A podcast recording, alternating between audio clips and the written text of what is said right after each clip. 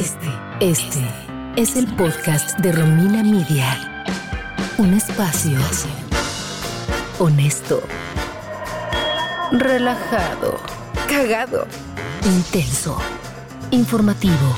¿Sí? Sí, güey. Auténtico, seguro, mm, sexoso, bien chido. Un espacio para darte un break de todo. Bienvenida y bienvenido a un podcast más de el podcast de Romina Media. Creo que... eh, Te la, te- sí, sí, te sí, la me encanta, me encanta hacerme la creativa. Eh, estoy aquí con Itzelina, o se hace Itzel Alfaro. Hola, buenos días. ¿Cómo? Ay, me encanta el hola, buenos días. Yo soy muy institucional. hola, Como- bu- como hola, la buenos días, de- auditorio. Hola, buenos días a todos. Bienvenido a este episodio. Un episodio más de Romina Media. Me, me gusta también esa voz. Hoy eh, vamos a tocar un tema que a pesar de que lo escuchamos todo el tiempo y de hecho ahorita hay una campaña bastante fuerte, no sé si la has escuchado en, en el, en el radio en México, eh, sobre las adicciones y sobre las consecuencias que hay. eh, está una búsqueda en Google para saber todos los efectos y seguimos teniendo muchas dudas, seguimos teniendo mucho juicio hacia la gente adicta y creo que pocas veces lo escuchamos de una persona que ha sufrido, más bien que sufre de esta enfermedad, porque al final del día es, eh, pues es una Es enfermedad. una enfermedad. Exacto. Y es algo con lo que debes de luchar todos los días y, y creo que hay poca eh, empatía eh, para, eh, hacia estas personas y, y estamos acostumbradas, ¿no? A verlo en las celebridades, en los actores, en, en la gente famosa, pero hay hasta un cierto grado de burla. ¿Qué opinas de esto? Claro. No, yo creo que estamos muy acostumbrados a verlo desde afuera, o sea, en, sobre todo eso, como en famosos y hasta nos genera risa, o sea, es como. José José, ajaja, el borracho eterno, ¿no? O, o ver cuando Amy Winehouse, este, o sea, ir viendo como esta parte morbosa de, de ir viendo cómo se van destruyendo y no entendemos que realmente es una enfermedad y yo creo que es algo muy complejo eh, hasta que tienes a alguien cerca que padece esa enfermedad y entonces te cambia todo. O sea, y aún así creo que es muy complejo entenderlo. Digo, todos hemos tenido amigos, este, y, y yo, o sea, mi hermana eh, es también, está en rehabilitación, entonces em, creo que es algo que a mí hasta el día, o sea, me sigue costando trabajo entender, pero ya iremos platicando más de eso en este episodio. Pero sí creo que, que falta muchísimo. pues, No creo que, es que, a ver, creo que iba a decir mucho por conocer, pero si no estás en una situación cercana, difícilmente te vas a interesar por eso. Pero yo, eh, ajá, estoy de acuerdo contigo, pero al mismo tiempo creo que debemos de ser muchísimo más empáticos. Sí, Y entender que la gente mm, que sufre una adicción no es porque quiera vivir pegado al frasco, ¿no? O a una sustancia. Es porque tiene una enfermedad, porque si hay algo dentro de su cerebro, dentro de su química eh, cerebral, no sé si lo estoy diciendo bien, que no funciona bien. De hecho, creo que para mí hay un libro que cambió mucho mi perspectiva, no porque no estuviera empapada del tema, porque eh, tengo amigos en rehabilitación, eh, no tengo familiares que hayan decidido ni a rehabilitación ni que sean doble A, pero tengo mucha gente cercana. Entonces entiendo, y aparte es un tema que a mí me importa mucho. Eh, bueno, bueno, el punto es que leí Beautiful Boy, eh, que es que hay, una película y yo, leí el libro y algo que me encanta que dice el autor, justo que los adictos sí son señalados. Los adictos son esas personas que la gente eh, los aísla, ¿no? Como que los, ay no, el alcohólico, vete para allá, como si fuera un perdido. Y no se dan cuenta que es una enfermedad igual que el cáncer, ¿no? Que hay gente que la padece y que están luchando contra eso. Y que encima de todo tiene que ver también con un tema de, mm, que ya lo mencioné, pero con, sí con un tema cerebral. Entonces, creo que verlo desde ese otro lado, como una enfermedad, sí te cambia un poco la perspectiva de cómo tratas a las personas y, y te vuelves un poco más compasivo. ¿no? Está pasando por una lucha, no ha de ser fácil. O sea, todos tenemos nuestras cosas de las cuales somos bastante intensos, ¿no? Y hay gente que es codependiente, güey, a las relaciones, o sea, que es, que es codependiente a las relaciones tóxicas, o que, o al cigarro, o al, claro, hay unas que te matan más rápido que otras, pero, güey, es, yo creo que te hacen el mismo daño. O sea, claro, no voy a comparar a alguien que fume crack, a lo mejor con alguien que tenga una relación tóxica, pero creo que el nivel de daño que tú te haces es, es, durísimo, pero eso la persona que está metido en, en, el problema, pues claramente no lo ve. Y también creo que como sociedad, cuando creces en una sociedad o en un entorno donde se te hace normal, yo crecí en una familia donde el alcohol está muy normalizado. Claro. Muy, muy, muy normalizado. O sea, todas las fiestas en mi casa terminaban a las 7 de la mañana. Eh, todo giraba alrededor del alcohol. Esa era la forma en la que yo pensaba que así me debía relacionar con las personas. Bueno, de hecho, justo ayer estaba platicando con mi novio y decíamos, en, al menos en mi casa la de él y la casa de muchos amigos, era muy normal que tu papá llegara de trabajar y se echara un whisky o dos whiskies. O sea, toda la semana. Decíamos, nosotros no nos imaginamos entre semana tomarte tres whiskies porque regresas muy estresado del trabajo. Sí, totalmente. Entonces también es como... Mi papá eran sus cubas. Sí, o sea, pero es un alcoholito, ¿no? O... Y creo que, que el alcohol y el consumo sí es, pues, está muy normalizado. Y eso es, eso es algo que igual platicaremos más adelante, pero... Sí, pero ¿cuándo te das cuenta que realmente tienes un problema? Porque si creces en un entorno donde te celebran, el que tomes, y es más, tomas con tus papás desde una temprana edad. Digo, por un lado, gracias papás que tenían la confianza de, ay, no importa, échate un Malibu. O sea, claramente mis papás sabían que yo tomaba con mis amigas de que mis Malibus a los 14. Pero no sé si hoy yo tendría una hija donde yo les diría, claro, ahí está la cava, sírvanse lo que quieran. No. No sé, pero... en nuestras épocas porque se escucha mucho de tía, así eran las fiestas de 15. Íbamos al antro a los 13, había barras libres. Tú ibas al antro a los 13. A mí, a mí Bueno, bueno, Itzel porque a Itzel la tenían eh, escondida en un sótano, con razón. Como Rapunzel ahí encerrada en la con, torre. Con razón después se desquitó, hija. Los años perdidos los viviste como a tus 30. Pero a lo que voy es que la, estoy, van a estar, muchas de las personas que son de mi generación van a estar de acuerdo conmigo que era muy normal tomar a en la adolescencia, en la secundaria y en la prepa, era lo cool. Y hay mucha gente que yo conozco de mi secundaria y de mi prepa que sí se le fue de, salió de control. Y que hoy sí ve sus vidas y dices, shit. O sea, sí, está, sí es, es, un tema mucho más serio. No es, ay, es bien, le gusta la copita. sí, pero ¿hasta qué punto? O sea, ¿cuándo se convierte en un problema? Sí, que creo que esa es la diferencia y es lo que eh, me encantaría platicar con, con la invitada que tenemos hoy, porque es tú, Romina y yo hemos estado seguramente en situaciones de riesgo por Ay, claro, yo sí, muchas veces.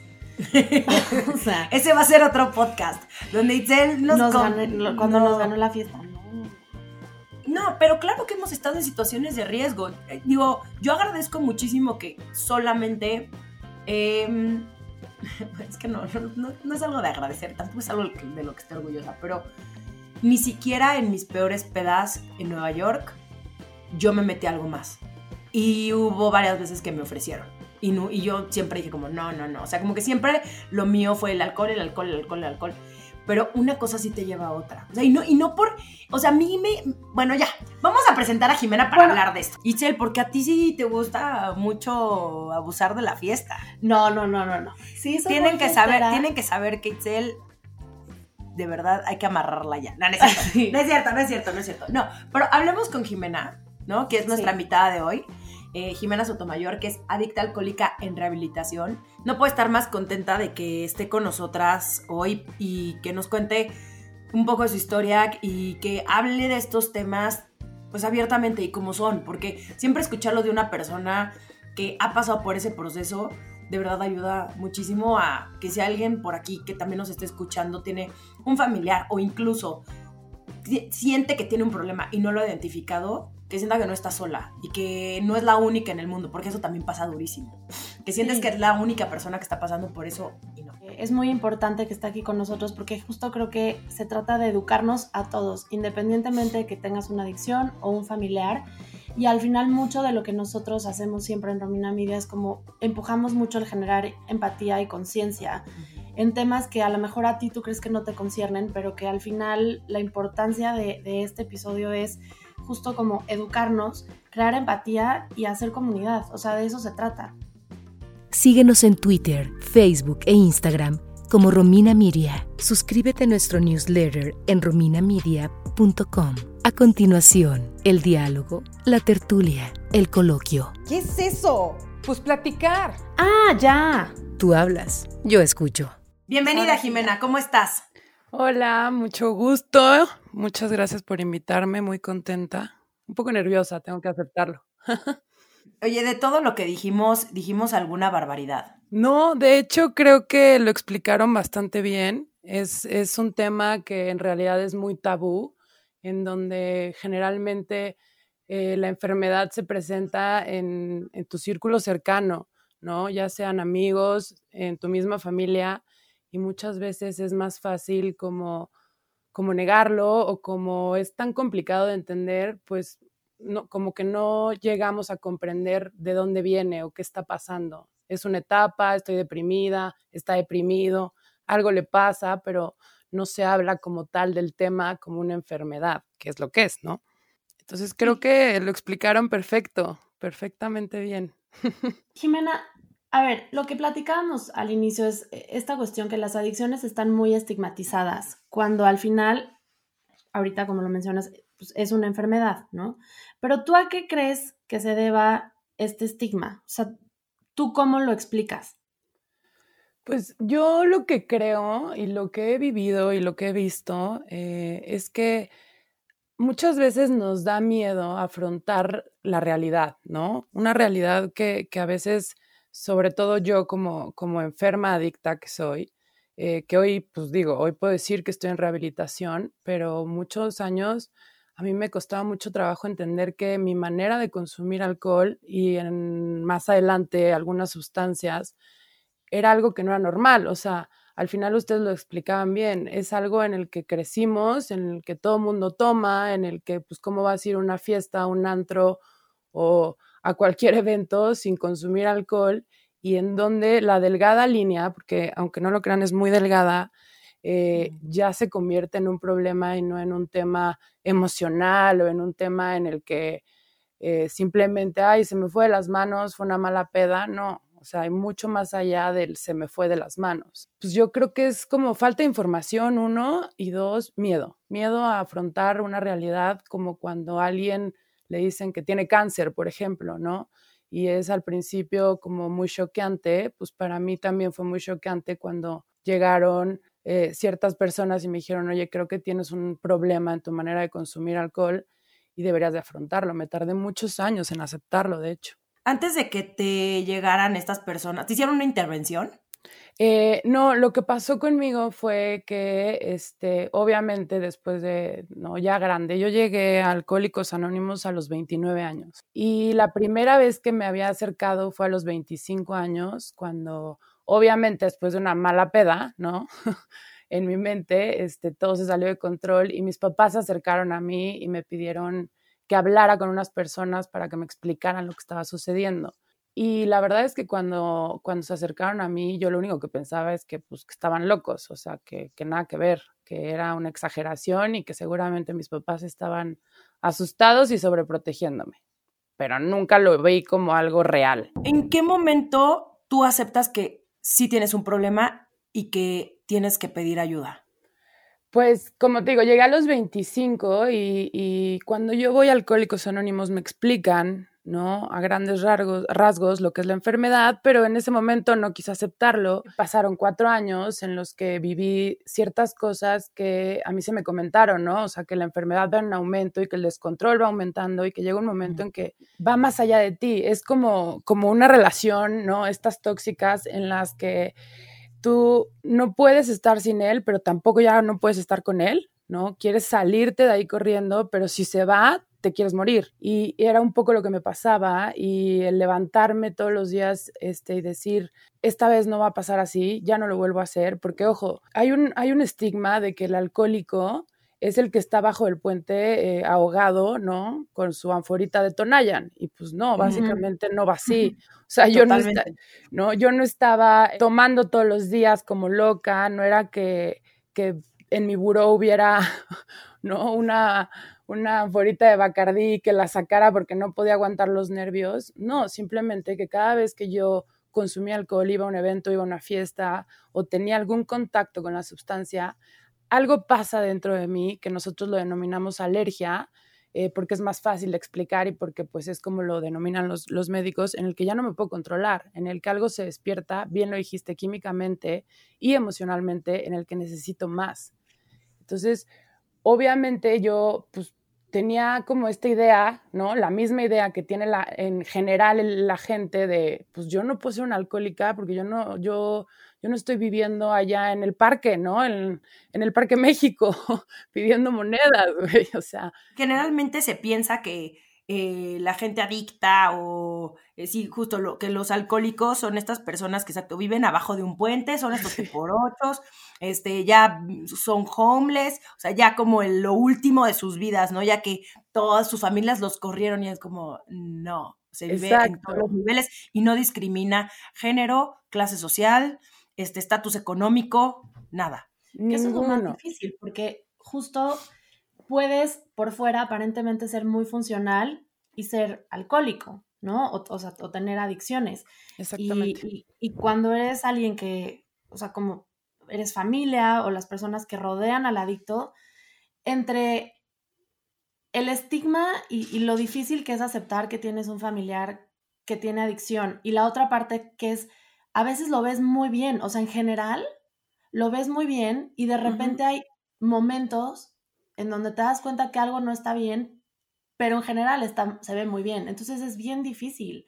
Claro. como, Al final. como, familiar darte cuenta, y me imagino que como, como adicto también, ¿no? Porque si funciono en el trabajo, si funciono de lunes a viernes, pues nada más en los fines de semana tal vez no es tanto un problema. No, y toda la gente con la que te juntas es parecida a ti, de alguna forma u otra. Entonces, tampoco es que sea más diferente que mi amiga, Todas nos las pasamos bien, todas nos ponemos hasta el, hasta el huevo y jujujujijiji. Entonces, siento que también hay mucho apapacho en ese aspecto. Es como, ay, es la más cagada. Pues sí, es como, ay, súper chistosa. Ay, güey, vivimos en la fiesta todos. Y todos en esos círculos como que se justifica, ¿no? ¿O tú qué crees, Jimena? Totalmente, o sea, al final eh, es como, yo, yo me acuerdo mucho, eh, yo llevo seis años en AA y la verdad es que estoy muy agradecida, pero pues yo me acuerdo que antes de llegar a AA, sí, mis mejores amigas, ¿no? Con las que crecí, pues sí ya notaban cierta,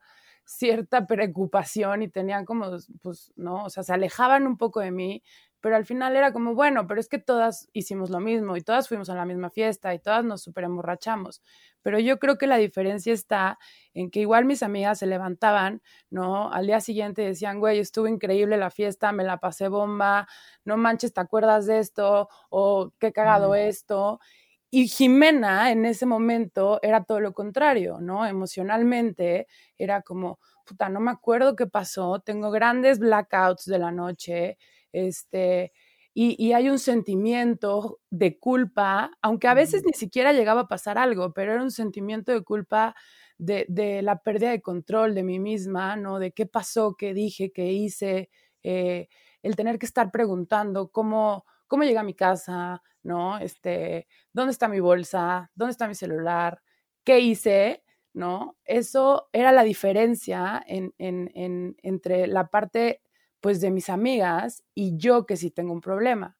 Y obviamente de repente mis amigas empiezan a cansarse porque pues mi descontrol aumenta y pues hay que estar cuidando a Jimena. Y la verdad es que pues como amigas o como hermano o como familiar, pues llega un punto en el que es muy cansado estar detrás de alguien, ¿no? Y entonces yo por lo menos tuve que empezar a mover mi círculo de amistades, a tener que buscar gente pues que, que anda en el mismo nivel, ¿no? Que consume lo mismo que yo o que trae la misma fiesta para no ser diferente y poder yo justificar mi consumo. Todo esto inconsciente, no es como que lo hacía, ah, tengo que buscar una amiga que sea igual de borracha que yo para que entonces yo me justifique, sino que yo decía, Ay, mis amigas ya son súper de hueva, necesito a alguien que le guste más la fiesta.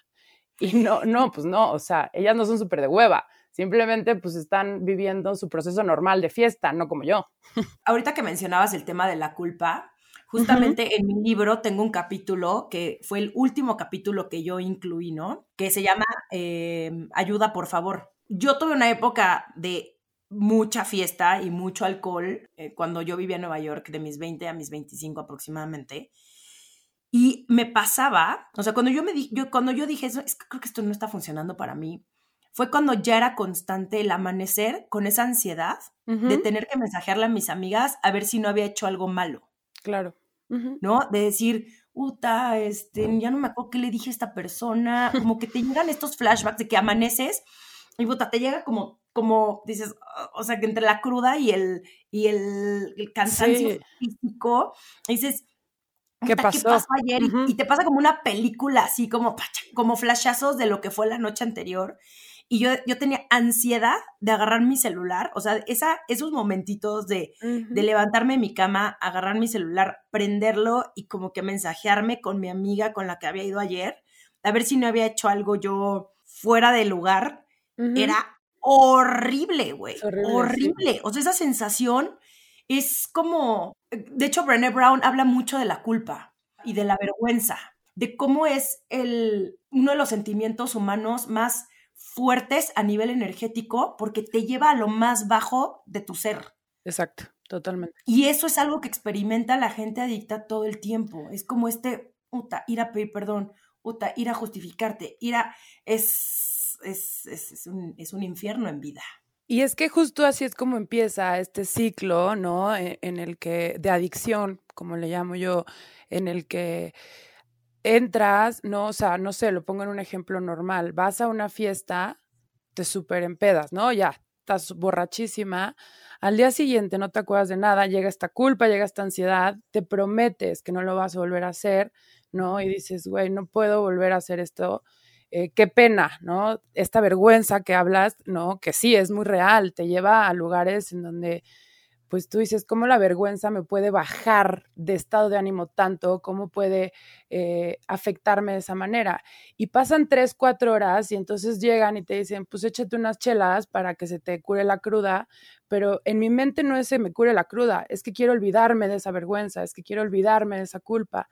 Y entonces vuelvo a consumir, ¿no? Y entonces es, es, el círculo y llega, no sé, igual ya es domingo o lunes y dices, ok, ya no lo vuelvo a hacer, lo prometo, y pasan tres, cuatro días y se te olvida, ¿no? Llega el siguiente jueves o llega el siguiente viernes y como ya bajó la culpa, ya bajó la vergüenza o simplemente yo digo que, que lo encajonamos en un, en un archivo en el cerebro como de, bueno, ya muere, este, lo vuelve, vuelve a pasar. Eh, nosotros en Doble hablamos de que esta enfermedad es la enfermedad del olvido, porque en dos segundos eh, yo me empiezo a sentir bien y se me olvida que, que, que tengo una condición que tengo que atenderme y que, que vuelve a pasar y que si no tengo cuidado, no es que yo quiera, es que va más allá de mí.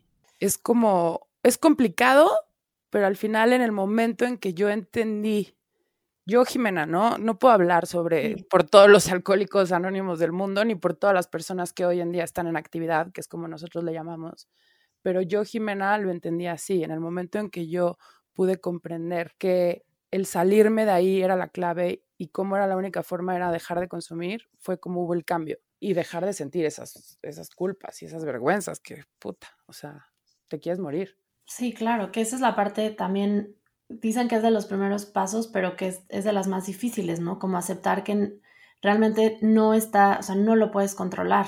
Exacto. Y tienes que aceptarlo y tienes que soltarlo. Ahora, se dice que las adicciones son, entre otras cosas, enfermedades del espíritu. Me refiero a que hay una parte emocional que debe de ser sanada o la gente, al menos eh, estamos afuera, como que esa es la percepción que se nos da, ¿no? En tu caso, Jimena, o sea, ¿tú cómo sanaste esa parte? ¿Cómo lo trabajaste? Pues mira, al, final a nosotros, ¿no? Eh, yo entré en Alcohólicos Anónimos y se me ofrece un programa de 12 pasos que a, grandes rasgos es trabajar conmigo misma, ¿no? Todo el tiempo. Y claro, también trabajar con, con, este vacío existencial que yo siento permanentemente. Eh, y sí, sanando mi espíritu es, es en la manera en la que yo puedo eh, soltar, ¿cómo les diré? este, este estigma que yo tengo de que puedo controlarlo. Obviamente, y a veces me cuesta un poco trabajo de hablar de esto porque luego la gente cree que, que, no sé, que somos unos exagerados o por lo menos yo dicen, güey, ya se volvió cristiana, católica, budista y no, no es que tenga, este, no, una, una, no es que ya sea una monja, ¿no? Y esté súper metida en algún tema religioso, sino que al entender que yo necesito de un poder superior mucho más grande que yo y que me va a tomar de la mano y me va a ayudar, es como empiezo a sanar, porque claramente mis ideas y mis pensamientos pues no han sido los que me han llevado a las mejores decisiones, ¿no? Y trabajar la parte espiritual me permite trabajar la parte emocional, porque la parte emocional es de lo más complicado. Lo más fácil es dejar de consumir, aunque parezca difícil, aunque se nos muestra todo el tiempo que lo más fácil es tapar la botella, ¿no? Y decir ya muere, pero después viene el darte cuenta quién eres y por eso consumes, ¿no? Esta realidad de quién es Jimena emocionalmente, físicamente, pues no es que me guste y por eso yo trato de escapar de la realidad todo el tiempo, ¿no? Y al trabajar la parte emocional y conocer a Jimena, es lo complicado y por eso necesito de algo más, algo que me llene, algo que me levante, algo que me dé la esperanza de que voy a estar bien, de que voy a salir. No sé si lo expliqué. No, sí, claro. No, no, no, totalmente. Lo que pasa es que ahorita escuchando te estoy pensando, es, ¿es real que en, la, en, el adicto hay una compulsión? Sí, sí es real. Es esta alergia que te comento. Y entonces mi duda es, ¿esa compulsión tú la trabajas, o sea, es como el adicto necesita agarrarse de, en tu caso, por ejemplo, el grupo y este poder superior para, para controlarla, como para trabajarla, porque no es callarla, ¿no? No es taparla con otra cosa, que es lo que también mucha gente cree. Es como justo el ejemplo que tú decías, o sea, ah, pues ya está, ya está rehabilitado y ahora es súper, súper cristiano, o ahora, este, este dicho que dice como que el adicto pues, no, no se cura, sino que tapa la adicción con otra adicción. Exacto. Exacto. No, no, no, sí, o sea, al final el, la compulsión existe, ¿no? Una vez que yo consumo, no puedo parar. Y, y eso viene desde mi parte y mi, mi, mi, enfermedad compulsiva, o sea, y yo lo vi desde antes, antes de ser alcohólica, siempre tuve cuadros de compulsión, por ejemplo, con la comida, muy fuertes. Y yo pensaba que era algo parte de la edad, ¿no? Y los terapeutas decían, bueno, pero es que todas las chavitas de 15, ¿no? Tienen cierto trastorno de la alimentación. Y no, pues espérame, no todas, ¿no? O sea, así como algunas eh, tienen bulimia y anorexia, que digo, al final eso es otro tema, ¿no? Muy específico. Que, que, que, que pues, a veces va de la mano, en mi caso sí va de la mano, ¿por qué? Porque yo tenía compulsión por la comida y de repente dejé de tener la compulsión por la comida, pero, la, pero pasé al alcohol. Y ahí se ve el ejemplo claro de cómo es que es mi personalidad. Y hoy en día, gracias al grupo y gracias ¿no? a que tengo un programa y que voy a terapia, porque nunca he soltado la terapia, no quiere decir que ya sea una santa. O sea, yo me pongo o sea, si, ¿cómo les explico? Me mudé el fin de semana, me mudé el viernes y el sábado mi casa ya estaba perfectamente montada, ¿sabes? o sea, como loca. Y al final, o veo una serie y es hasta que acaba, ¿no? Y, y, la compulsión en mí existe. El chiste es yo poder detectarla a tiempo y decir, ojo, aquí algo se está despertando y tengo que tener cuidado. Y no es tapar la botella, es antes de consumirla. Claro, sí, no, totalmente. Y Jimena, hay rehabilitación sin grupo. O sea, alguien que quiere rehabilitarse, ¿puede hacerlo sin ir a un grupo? Pues mira, eh, ese es un tema que entre, entre los adictos es muy controversial. en lo personal a mí no me funcionó. Yo lo intenté antes de llegar a AA, un año, año y medio antes, intenté de todo, ¿no? Eh, psiquiatra, eh, terapia, coaching, eh, ayahuasca, ¿por qué no? Gracias. este, como mil opciones y, y pues a mí en lo personal no me funcionó. Yo no digo que haya alguien allá que tenga otro tipo de recuperación y que le haya funcionado. Y, y, qué padre, ¿no? O sea, el chiste es al final poder estar bien, eh, conforme, diré, pues de tu, de tu adicción. Pero a mí, Jimena, la única fórmula que me ha funcionado hasta hoy, que solo por hoy es el que esté sobria, es gracias a grupo y ciertas herramientas que el grupo me permite, ¿no? Eh, y tener cuidado, porque, por ejemplo, iba con terapeutas pero pues de qué me servía ir con terapeutas si yo misma le mentía al terapeuta y le decía, no, bueno, pero no es tan grave como consumo, ¿no? Entonces, hoy me doy cuenta que pagaba para mentir, para que me dieran la buena, como decimos nosotros, para que me dijeran, ah, no, entonces no tienes un problema, ¿no? O eh, también es muy importante eso, o sea, ok, y igual el grupo no te gusta, pero puedes ir a un terapeuta especialista en adicciones, porque no todos los terapeutas son especialistas en adicciones y no lo saben tratar, no es como algo que sea totalmente mental, ¿no? O emocional. Tiene ciertos rasgos que sí se requiere de alguien que sea especializado en ese tema. Y creo que la, gente tiene que perderle el miedo a los grupos, porque creo que hay una idea, y eso, o sea, como la experiencia que, que, yo tuve con, con, mi hermana, este, es justo un día aquí en casa de Romina, Romina estaba platicando del libro de Beautiful Boy y por alguna razón eh, Pablo Cruz, que es amigo también de Romina, este, salió al tema, no, no recuerdo por qué, y Romina me dijo, Pablo ayuda a, personas con adicciones, ¿por qué no hablas con él este, y que hable con tu hermana?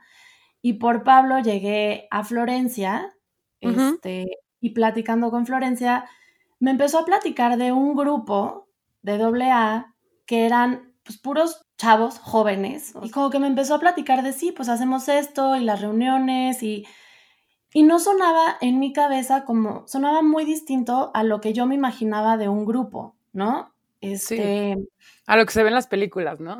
Ajá, que es como todo súper deprimente y como que la gente casi casi con la vida ya, o sea, este, sin esperanza. Y no, o sea, fue esta, esta chava súper inteligente, llena de vitalidad, que para mí fue como, ok, tal vez, tal vez si mi hermana em, encuentra este espacio lleno de vida, ¿no? Donde ella sienta que pertenece y le puede ayudar. Y justo como que por cuestiones de la vida, no sé, he estado en, contacto con, varias personas que indirectamente están relacionadas en este grupo y, para nada es triste. O sea, sí creo que eso es como una idea que la gente se tiene que quitar de la cabeza y que es que los grupos no son como los ven en las películas, ni la gente que está ahí, y que realmente, o sea, pues es un, es un espacio pues muy padre, ¿no? O sea, como muy, muy fuerte y que puede ser algo muy positivo en tu vida. No, y que al contrario de lo que tú estás diciendo, yo no veo a las personas que piden ayuda como pobrecitos, al contrario, es súper valiente. O sea, yo admiro infinitamente a mis amigos que han salido, que han pedido ayuda, que llevan sobrios no sé cuántos años. O sea, e, es como de aplaudirle a estas personas que reconocieron que tenían un problema, porque ese, el tener la humildad para decir, uno, me está pasando esto, y dos, no sé cómo hacerle, necesito pedir ayuda, requiere demasiada valentía y demasiados huevos, ¿no? O sea, no son personas como, ay, pobrecitas personas, no mames, o sea, es como estos guerreros que quieren ser mejores todos los días y que identificaron qué era lo que los estaba eh, pues sí, como que no los estaba dejando vivir como ellos querían y que están encontrando una solución. Y sí creo que cuando vas, eh, esto lo estoy diciendo mucho desde afuera y lo que yo he visto, eh, de la gente que ha tenido un problema y que lo único que yo he visto en esas personas sí son los grupos, porque hay otros que buscan los remedios mágicos, como tú lo acabas de decir, Jimena, como la ayahuasca el sapito. No estoy en contra de la ayahuasca, eh, que quede claro, pero, o sea, creo que no es la persona eh, especializada en adicciones, güey. O sea, el, ayahuasquero y a lo mejor me van a decir, no, creo que no, estás mal. No, pero yo creería que una persona que es ayahuasquera, pues no vas a meter, es como que te vas a ir por el shortcut y a lo mejor te puede servir en el un corto plazo, porque dices, claro, ya me di cuenta, pero sostenerlo, o sea, ¿qué vas a hacer en esos momentos donde neta sí quieres ir a servirte un tequila y olvidarte de tu pedo y, y por eso es solo por hoy. Y tener esa gente a la que le puedes hablar por teléfono y decirle, güey, me está cargando la chingada, no sé qué hacer, me está entrando este pedo y, y, saber que cuentas con ese grupo, ¿no? Se necesita también rodearte de esas personas. Como, ¿por qué creerías que tú solito puedes? Que eso también es, creo que el perfil del adicto. que aparte son súper inteligentes, súper manipuladores, o sea, quieren un ego gigante. Creen que pueden solos. O sea, es que sí son así, es un perfil, es un perfil muy específico. Por eso, o sea, mi terapeuta me explicaba esto y decía, claro, son súper inteligentes. O sea, siempre salen con la suya y le van a decir a la gente lo que quieren escuchar y van a, o sea, van a encontrar la forma de salirse con la suya. Y, y cuando estás en un grupo donde uno te aterrizan y dos te dicen, güey, no estás solo, aquí estoy. Y te confrontan. Y te confrontan, por supuesto. Oye, vamos a ir, ya nos estamos, es que este podcast, qué bárbaro, güey. Este siento que podría durar hora y media. Hay unos que siempre decimos eso, pero creo que este en específico, porque hay demasiadas cosas. Pero creo que yo te quiero hacer una pregunta. Sí, claro. Este, o sea, ¿cuál es la diferencia entre alguien que le gusta meterse droguita en festivales y un adicto? Porque ahorita, pues como que yo veo que todo el mundo está muy metido en el mundo de las drogas. Eh, yo no, yo no me meto drogas, pero veo que mucha gente lo hace como de forma recreativa. Exacto. Que no hay tanto pedo, aparentemente. Pues yo creo que la diferencia, eh, yo, yo les llamo, eh, a mí me da mucha risa esa parte, porque a veces no creas, claro que me da envidia de que hoy en día es súper abierto el tema, ¿no? Muy recreativo y como muy natural y como que todo el mundo dice, güey, pues me metí chocongos o fui a tal lugar y esto pasó y pues yo ya, ya voy tarde, ¿no? Ya eso ya no me tocó. y a mí me tocaba todavía mucho estigma. Y yo creo que la diferencia eh, es que en, en, tu manera de consumir, en, en el por qué lo haces, de dónde viene, quieres divertirte y disfrutar, ¿no? Y pasarla bien o es porque realmente no aguantas tu realidad, ¿no? Que era lo que decía hace rato. Yo, ojo, eh, que yo esté rehabilitada no quiere decir que yo esté en contra de ciertas sustancias. Digo, hay unas que sí, la verdad es que creo que químicamente pues, son puro veneno. Pero no quiere decir que yo diga, ay, qué mal que tomen, o ay, qué mal que fumen este, marihuana, ¿no? No, yo creo que cada quien eh, tiene su propio su propia forma de llevar su vida y sí creo que hay drogas en las que si no tienes un problema de adicción, pues las disfrutas, ¿no? Pero una cosa es como yo veo, no sé, ciertas amistades que se echan su porrito de vez en cuando y que se mueren de la risa y que la pasan bien, pero eso no quiere decir que se levantan fumando, eh, van al baño fumando, comen fumando, este, necesitan fumar para ver una película y para dormir se necesitan echar otro toque, ¿sabes? Esa es la diferencia entre lo estoy haciendo porque me la estoy pasando bien o lo necesito para pasármela bien. Totalmente. Ay, sí, Celia aquí muy pro. Yo, es que yo no, yo no es que sea muy tía galletera, pero yo no estoy a favor de. Bueno, no, no, ya, voy a, voy a retirarlo güey. Cada quien haga lo que quiera. Lo que sí creo, no, que cada quien haga lo que quiera. ¿Qué? ¿Tú, por qué? ¿Qué? Ay, te tú has, o sea, ¿has consumido drogas alguna vez en tu vida? Sí. Sí. No. Romina Sacre. No, no, no, a ver, ¿qué ¿Nunca, es? ¿Nunca has fumado marihuana? Ay, bueno, sí, Ah. he fumado marihuana en Ámsterdam. Ah, pues eso, ¿eso qué es? Bueno, ¿lo hiciste alguna vez de una, de una no, forma recreativa? esto, esto, de forma recreativa estoy totalmente, o sea, es que hasta dónde, ese es, ese es, mi, ese es mi punto, güey. El, el problema yo creo es estas personas que se meten M y se meten mierda y media todas las semanas porque es de forma, o sea, si sales una vez cada tres meses a un festival, bueno, a lo- no sé, yo no lo hago, pero diría, ok, eh, ok, va.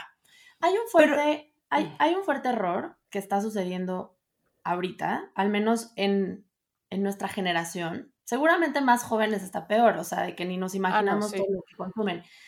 Pero sí creo que hay una confusión en donde se puso de moda que es más sano meterte M que alcohol en una salida, en una fiesta. O, ¿Es más sano? Sí, ¿Sano? no, yo no estoy diciendo que esté bien, es una idea que Ajá. se comparte en donde es como, pues, el M no me da cruda, no me da blackouts. este, no, no, no pierdo la conciencia. Entonces, pues es más, es mejor meterse M que ponerte un pedo. Este, o como los hongos son naturales, pues es mejor meterte chocongos en una peda que alcohol. Como yo lo veo, es que al final la diferencia está entre a veces, ¿no? Cuando tú utilizas la sustancia, en este caso como recreativamente de vez en cuando, y cuando lo usas porque lo necesitas. O sea, yo necesito salir, diré, perdón, yo salgo y necesito consumir una sustancia para pasármela bien, ¿no? Que es la diferencia entre, entre la recreación o como yo lo veo, el probar ciertas drogas a eh, consumirla porque necesitas o porque crees que, que así te la vas a pasar bien. Y yo lo que veo y lo que comentaba era, al final sí, ok, dejas de consumir alcohol porque las drogas, diré porque la cruda y porque te hace sentir mal y tienes blackouts, pero tienes que consumir MDMA para pasarla bien, pues nada más estás sustituyendo la sustancia, cambiaste de una para otra, pero al final la necesitas, que es la diferencia entre lo estoy haciendo para divertirme y pasármela bien. En este caso, pues lo estás necesitando para poder salir, ¿no? Porque creemos que no nos la vamos a pasar bien sin ningún tipo de sustancia. Claro. Y ahora la gente cree que cuando, que la vida cuando ya estás rehabilitado es aburrida. Entonces a mí me gustaría que, que nos compartieras, Jimenosa, cómo es la vida después de dejar de consumir. Pues la verdad es que eso también creo que es otro estigma. O sea, sí, obviamente que al principio, cuando estás recién llegado a doble A o cuando recién estás rehabilitándote, pues sí tienes que pasar por un proceso de tanto de desintoxicación de cuerpo como, como de alma y de espíritu, ¿no? Entonces no es como que yo llegué a doble A y me la pasaba saliendo. Pero conforme va pasando el tiempo y te vas sintiendo mejor y te vas sintiendo más fuerte, yo pues sigo haciendo mi vida normal, ¿no? Como cualquiera este, digo, pues ya tengo 35 años, pero a los 30 yo pues ya salía, o sea, salía y no, y hoy en día puedo ir a cenar, ir a un bar, ir a un concierto, ir a una fiesta, voy a bodas y me la paso bomba. Y la diferencia es esa, que antes yo no me acordaba de cómo me la pasaba, yo creía que me la pasaba bien cuando en realidad todo era un desastre. Hoy en día pues me divierto, hago mi vida normal como cualquier persona este, y, no tengo ninguna limitancia en el sentido de, ay, es que como eres adicta en recuperación o como estás en rehabilitación, ya no tienes derecho a pasártela bien. Y es todo lo contrario, me la paso mucho mejor. Porque hoy puedo disfrutar de mí misma en un momento en donde me toca divertirme, ¿no? Puedo ligar, puedo bailar, puedo cantar, puedo hacer todo lo que haría en, en cualquier fiesta, cualquier persona. Oye, Jimena, pues muchísimas gracias por, uno, por abrirte de esta manera, por contarnos tu historia, porque yo sí creo que cuando uno platica su historia y su experiencia es, es muy valioso y resuena en los demás, ¿no? Una cosa es lo que uno pueda llegar a leer en un, en un Wikipedia o en un, este, en una revista científica, ¿no? Sobre las adicciones y otra cosa es escucharla de una persona que, que lo vive y que, lo vivió, que lo vive y que sobre todo eh, que siempre puedes llegar a estos grupos de ayuda a, a sentirte mejor y a tener una vida diferente y que si algo no te está funcionando ahorita, lo puedes cambiar, que no importa lo que hayas hecho ni siquiera hace 10 minutos o hace 5 minutos, que siempre tenemos esta, este poder los seres humanos de decidir qué queremos y de cómo podemos vivir mejor y ser más felices y más plenos.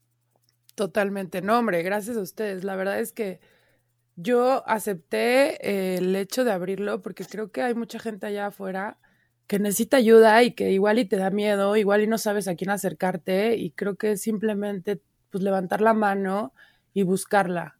Estás a una llamada, a un mensaje, a un clic en internet de conseguir la ayuda y de, de poder salir de eso, ¿no? Y antes de despedirnos, tenemos aquí una tradición. Este, es es una pequeña dinámica. Entonces, te vamos a hacer unas preguntas y tú tienes que contestar con lo primero que se te venga a la cabeza. Va. Empecemos entonces. ¿Cuál sería tu nombre de telenovela? Georgina. ¿Cuál es el miedo que superaste? Mm, a mi cuerpo. ¿Cuál es tu película favorita? Eh, casi famosos, almost famous. ¿Tu mejor recuerdo de la infancia? Mi papá llevándome a comprar globos a Chapultepec. Mm. ¿Qué personaje de ficción no soportas? Puede ser Iron Man.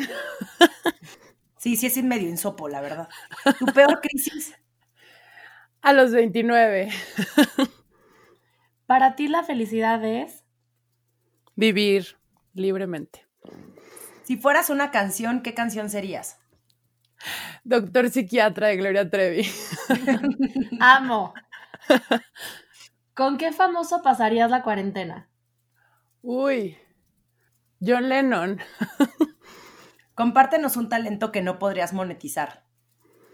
Mm, cocino, chingón. Jimena, muchísimas gracias. Eh, te agradezco. A ustedes. todo lo que nos compartiste y pues nos vemos en el próximo episodio del podcast de Romina Media. Gracias. El podcast de Romina Media es una producción de Romina Media Radio. Gracias por escuchar.